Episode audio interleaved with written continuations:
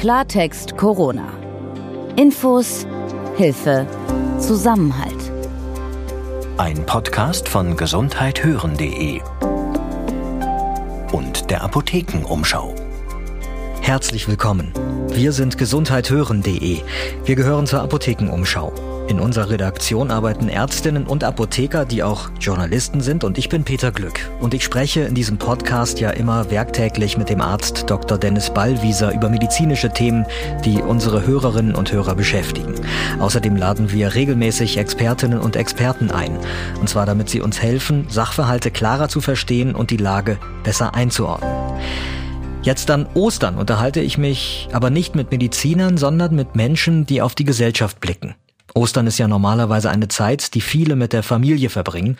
Auch diejenigen, die das christliche Fest als solches nicht feiern, nutzen die Zeit, um sich zu regenerieren, um mit geliebten Menschen zusammen zu sein. Und deswegen möchte ich heute gern mit Margot Käßmann darüber sprechen, was wir aus diesen Tagen vielleicht mitnehmen können.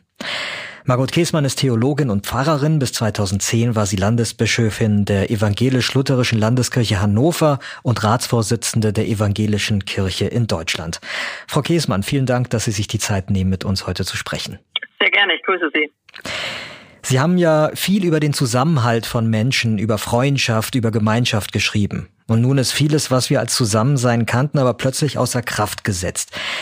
Wie können wir denn nun in diesen besonderen Tagen, in denen wir ja Abstand halten sollen, Gemeinschaft verstehen? Haben Sie da einen Vorschlag für uns? Erst einmal würde ich gerne sagen, Social Distancing, also dieser englische Begriff, der jetzt überall rumfliegt, äh, den sollten wir streichen.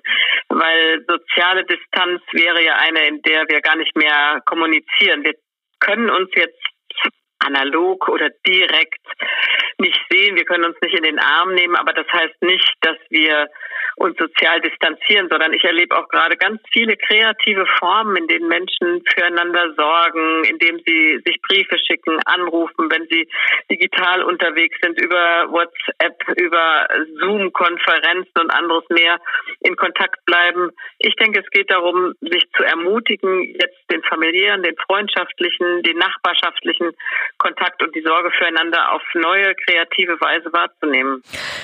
Das sind mit Sicherheit gute Ansätze. Nichtsdestotrotz leiden doch viele in diesen Ostertagen an Einsamkeit, gerade ältere Menschen, die, weil sie zur Risikogruppe gehören, ähm, nicht mit Kindern oder mit ihren Enkelkindern feiern können. Und alleinstehende Menschen gibt es auch zuhauf, die jetzt niemanden besuchen können. Haben Sie denn Tipps konkret, wie man zusammen sein kann, auch wenn man nicht im selben Raum ist?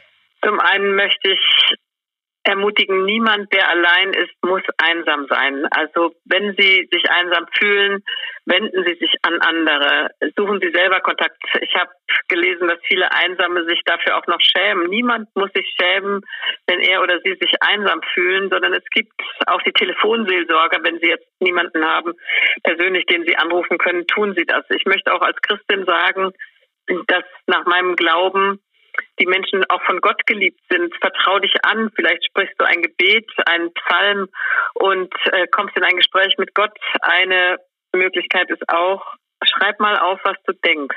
Tagebuch führen kann auch entlasten, weil ich dann meine Gedanken kläre. Ist jedenfalls für mich persönlich immer wieder eine Erfahrung gewesen, in schwierigen Situationen mal aufzuschreiben, welche Gefühle bewegen mich und was ist das, was ich fast unerträglich finde und was ist das, was mir Mut und Hoffnung macht. Diese Krise ist ja wirklich etwas, das hat von uns keiner bislang so in dieser Form erlebt. Haben, haben Sie schon Ideen bekommen oder ist Ihnen etwas begegnet, was jetzt neu ist und wo Sie schon gedacht haben, hm, das können wir vielleicht auch in das Leben nach der Corona-Krise mitnehmen und übertragen? Eines, was mir im Moment wirklich Mut und Hoffnung macht, ist diese neue Form der Wertschätzung, die es auf einmal gibt. Da wird äh, die Müllabfuhr freundlich gegrüßt. Ich habe den Eindruck, in dem kleinen Lebensmittelladen, in dem ich einkaufe, dass viel mehr Dankbarkeit da ist. Danke, dass Sie offen haben, dass wir einkaufen können. Wertschätzung auch für Menschen, die pflegen. Ich habe jahrelang gesagt, diese Pflegekräfte, auch die ambulanten, ja nicht nur die stationären, werden viel zu wenig geachtet. Es gibt so einen Respekt für das, was wir jetzt sagen, ist systemrelevant. Und siehe da, das sind gar nicht die großen Menschen, die über Laufstege gehen, sondern das sind viele 75 Prozent dieser Berufe sind Frauenberufe, schlecht bezahlt.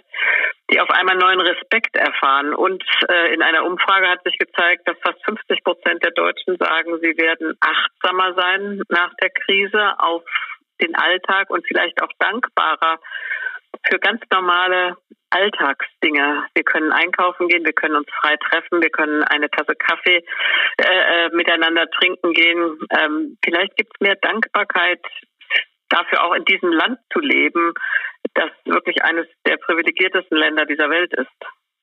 Viele Menschen werden ja gerade durchaus kreativ, wenn es darum geht, sich irgendwie zu begegnen, eben äh, trotz Corona. Gestern habe ich zum Beispiel gesehen, wie sich eine erwachsene Tochter vor den Balkon ihrer Eltern gesetzt hat. Und die haben dann mit zwei bis drei Metern äh, Entfernung da den halben Abend miteinander verbracht und sich so unterhalten. Ähm, Videoschaltungen zum Abendessen gibt es oder äh, Leute kochen auch, während sie per Video miteinander verbunden sind. Jetzt mal nur so ein paar Beispiele. Frau Kessmann, gibt es bei Ihnen etwas, das Sie jetzt gerade neu für sich entdeckt haben, wie Sie kommunizieren, so wie Sie es vielleicht früher nicht gemacht haben? Ja, das kann ich ruhig sagen. Das äh, für mich ist eigentlich das Traurigste persönlich. Ich bin in einer sehr privilegierten Situation eigentlich, aber dass ich meine Enkelkinder nicht sehen kann, das sind sieben insgesamt. Und ich habe tatsächlich äh, eine Methode jetzt entdeckt, dass ich ihnen jeden Morgen oder Vormittag, späten Vormittag halb zwölf, also wenn die ihre erste Spielphase hatten und dann vor dem Mittagessen noch was passieren muss, äh, kommen wir per Skype zusammen und ich lese vor. Und ich habe jetzt schon die äh, ja, Astrid Lindgren, die Kinder aus der Krachmacherstraße vorgelesen. Jetzt sind wir gerade bei Grimms Märchen gelandet. Und das ist sehr anrührend, weil es eine ganz neue Form ist. Die Jüngeren, die müssen natürlich immer so ein bisschen im Taum gehalten äh, werden, dass sie noch zuhören können. Aber das ist eine große Freude, sie wenigstens sehen zu können, auch wenn sie wirklich zum größten Teil nicht verstehen, warum die Omi nicht vorbeikommt, wie sie es sonst immer macht. Was sind denn Ihre Pläne jetzt für die nächsten Tage? Wie verbringen Sie Ostern dieses Jahr? Ich muss sagen, dass ich mich nicht an ein einziges Osterfest erinnern kann, an dem ich nicht in einen Gottesdienst gegangen bin oder einen Gottesdienst selbst auch gehalten habe als Pfarrerin oder als Bischöfin. Und das ist ja für uns das schönste Fest eigentlich, weil wir sagen, das ist die größte Botschaft. Der Tod hat nicht das letzte Wort. Die Hoffnung ist stärker als der Tod. Die Liebe kann äh, die Ängste und die Furcht überwinden. Also in einen Gottesdienst kann ich nicht gehen, aber ich werde ihn mitfeiern, nun einen Fernsehgottesdienst ähm, und denke, dass das dann auch möglich sein muss, miteinander zu singen und zu beten, auch wenn wir nicht analog, sondern nur virtuell oder digital zusammen sind. Und dann freue ich mich drauf, dass am Ostersonntag um 12 Uhr in ganz Deutschland die Glocken läuten werden und wir aneinander denken können und diese Hoffnungsbotschaft der Auferstehung, das ist ja auch eine Auferstehung gegen Furcht, Angst und Tod, dass die hörbar sein wird und ich hoffe, sie erreicht die Herzen aller Menschen, äh, nicht nur der Christen, sondern auch derer, die jetzt nicht zur christlichen Kirche gehören, sondern Hoffnung und Ermutigung brauchen, weil sie Angst haben, Sorgen haben oder sehr allein sind. Frau Kiesmann, vielen Dank für das Gespräch und ich wünsche Ihnen frohe Ostern trotz Corona. Ich wünsche allen, die zuhören, auch gesegnete Ostern trotz aller Lasten. Ich bin Peter Glück das war eine unserer Osterspezialfolgen. Ab Dienstag nach Ostern sind wir wieder mit medizinischen Fragen und Antworten für Sie da und sprechen mit Expertinnen und Experten rund um die Corona-Pandemie. Wenn Sie medizinische Fragen rund um Corona haben, dann können Sie uns die gerne per E-Mail zukommen lassen unter redaktion.gesundheit-hören.de. Und auf welcher Podcast-Plattform auch immer Sie uns hören, wenn Ihnen Klartext Corona gefällt, dann lassen Sie uns bitte eine gute Bewertung da und auch ein Abo. Klartext Corona. Ein Podcast von gesundheithören.de und der Apothekenumschau.